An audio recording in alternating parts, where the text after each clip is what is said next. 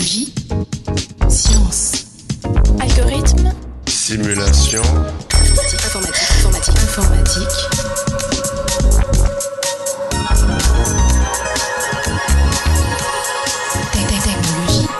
Auditeurs et auditrices, bienvenue dans ce 84e épisode du podcast Interstice. Aujourd'hui, nous nous intéressons à un pan important de l'intelligence artificielle, l'apprentissage profond ou deep learning en anglais. Pour en discuter, nous sommes allés à la rencontre de Vincent Lepetit, maître de conférence, responsable de l'équipe images et son du laboratoire bordelais de recherche en informatique, le Labri, à l'université de Bordeaux et spécialisé dans le deep learning. Vincent Lepetit, bonjour. Bonjour. Après des années de vaches maigres, si on peut dire, l'intelligence artificielle semble avoir retrouvé ses lettres de noblesse en tant que domaine de recherche. Qu'est-ce que cela vous inspire? Alors on vit effectivement une période extraordinaire. Il y a des problèmes qui étaient considérés comme très très difficiles il y a encore pas très longtemps, qu'on sait maintenant résoudre, euh, que ce soit en analyse d'image ou en reconnaissance de, euh, de langage naturel. Et on est, on est effectivement sollicité par de nombreux collègues euh, dans d'autres domaines de, de l'informatique, ou par des entreprises qui veulent utiliser le, le deep learning ou l'intelligence artificielle de façon plus générale pour résoudre des problèmes qui, euh, qu'ils peuvent, euh, qu'ils peuvent avoir. On est aussi sollicité pour donner des présentations sur, euh, bah, sur notre domaine de recherche. Justement, on voit souvent opposer le machine learning ou apprentissage automatique au deep learning. Les liens entre les deux ne sont pas toujours très clairs. Pouvez-vous nous éclairer sur ce point?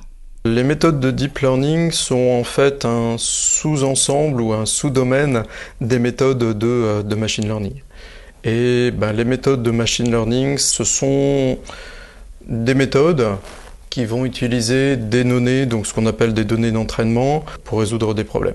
Alors ces données d'entraînement, par exemple, si je veux euh, entraîner un algorithme de machine learning ou de deep learning à reconnaître des piétons dans une image, ces données-là, ces données d'entraînement, ce seront des images dans lesquelles un humain, un opérateur, aura défini la position des, euh, des piétons dans l'image. Alors, quels sont les enjeux autour du deep learning? Alors il y a un premier enjeu d'ordre technologique puisqu'on va pouvoir développer de nouvelles applications en robotique, en automatisation.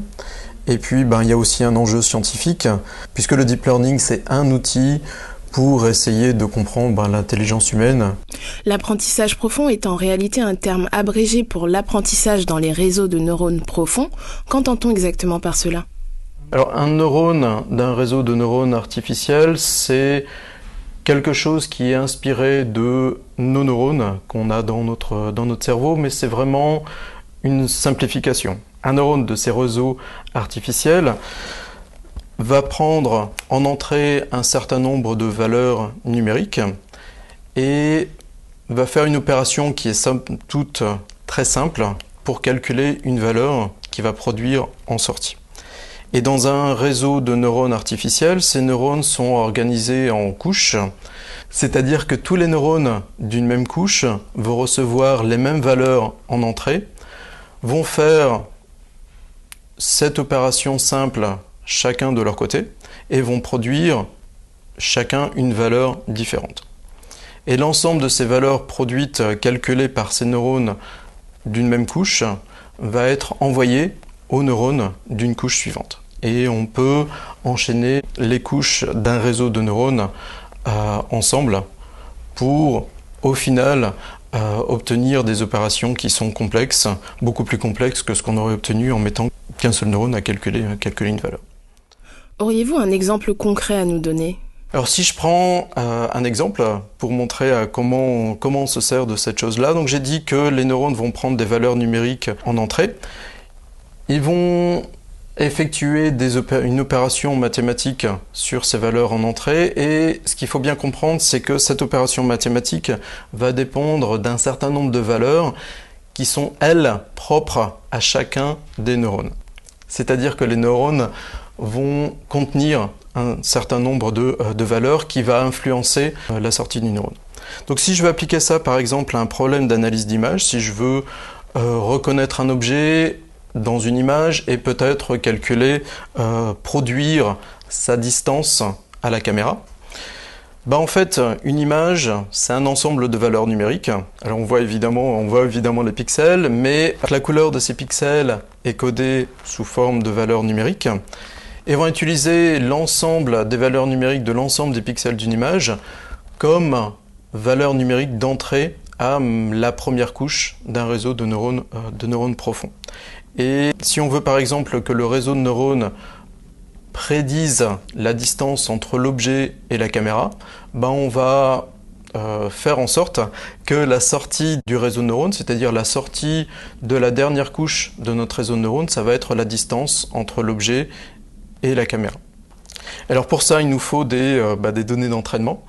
Et ces données d'entraînement, bah, ça va être un ensemble de paires d'images donc ce qu'on a en entrée de notre réseau, qui est couplé à ce qu'on attend en sortie, c'est-à-dire, dans cet exemple-là, la distance entre l'objet et la caméra. C'est-à-dire qu'on va avoir un ensemble d'images et pour chaque image, on va devoir savoir quelle est la distance entre l'objet et la caméra. Et à partir de ce données-là, bah, on a des algorithmes, donc des méthodes qui vont nous permettre de trouver automatiquement les valeurs numériques à mettre dans chacun des neurones du réseau artificiel. Je vous ai présenté comme un spécialiste du deep learning. En pratique, cela recouvre de nombreuses choses. En quoi consistent vos travaux de recherche? Alors effectivement, le deep learning peut s'appliquer à beaucoup de problèmes. Ça peut être par exemple sur la reconnaissance vocale.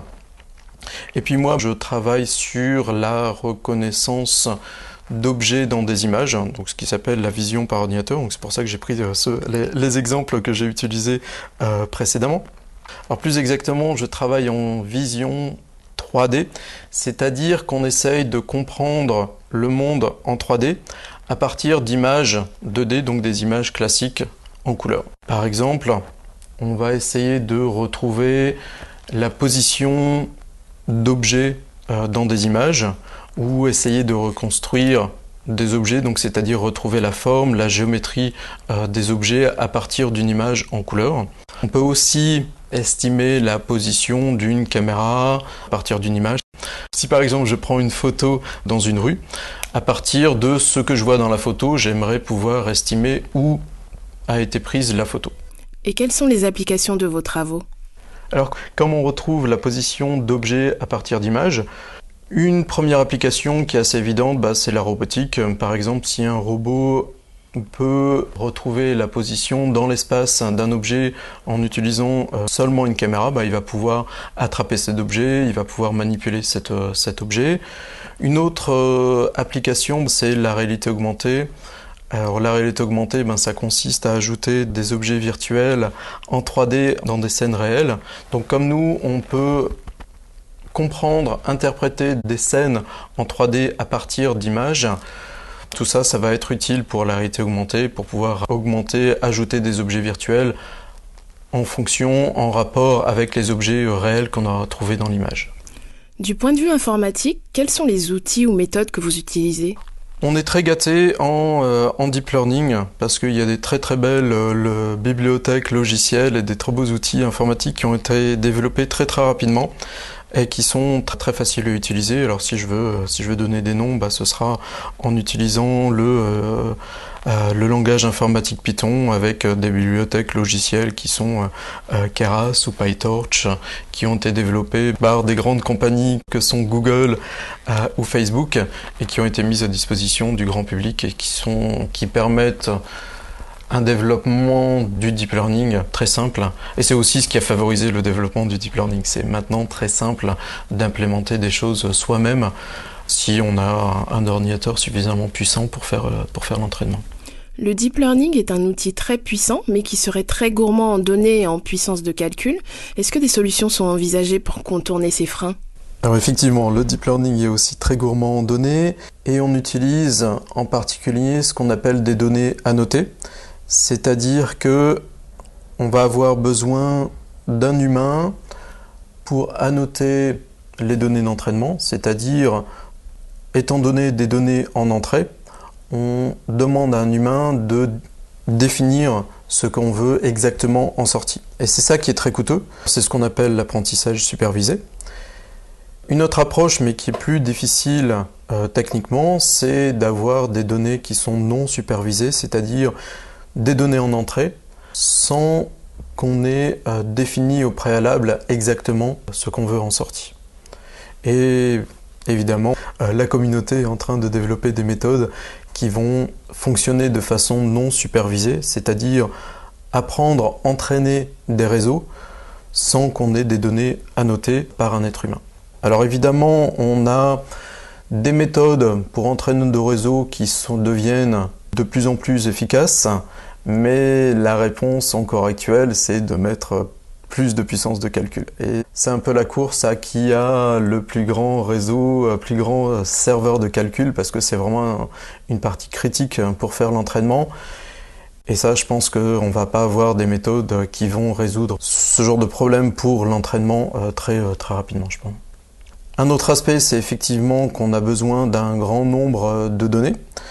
Alors, ce qui n'est pas forcément un problème pour certains sujets. Si par exemple pour une voiture autonome je veux apprendre à détecter des piétons dans des images, bah en fait on a déjà des données d'entraînement et puis je vais être sûr que ça marche, je vais être sûr de pouvoir détecter, les, euh, détecter les piétons. Donc si je suis une entreprise euh, qui, développe une voiture autonome, je vais mettre le plus possible de données d'entraînement, je vais essayer de créer le plus possible d'entraînement. Après ça, c'est valable pour ce problème de détecter des piétons parce que le marché, euh, est important et puis c'est un problème euh, très critique.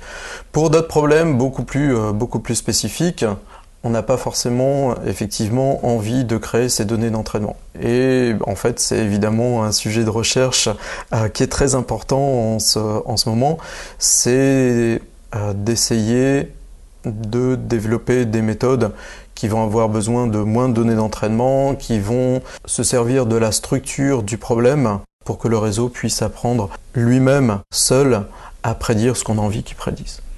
Pour finir, quelles seraient selon vous les perspectives d'évolution à venir dans votre domaine?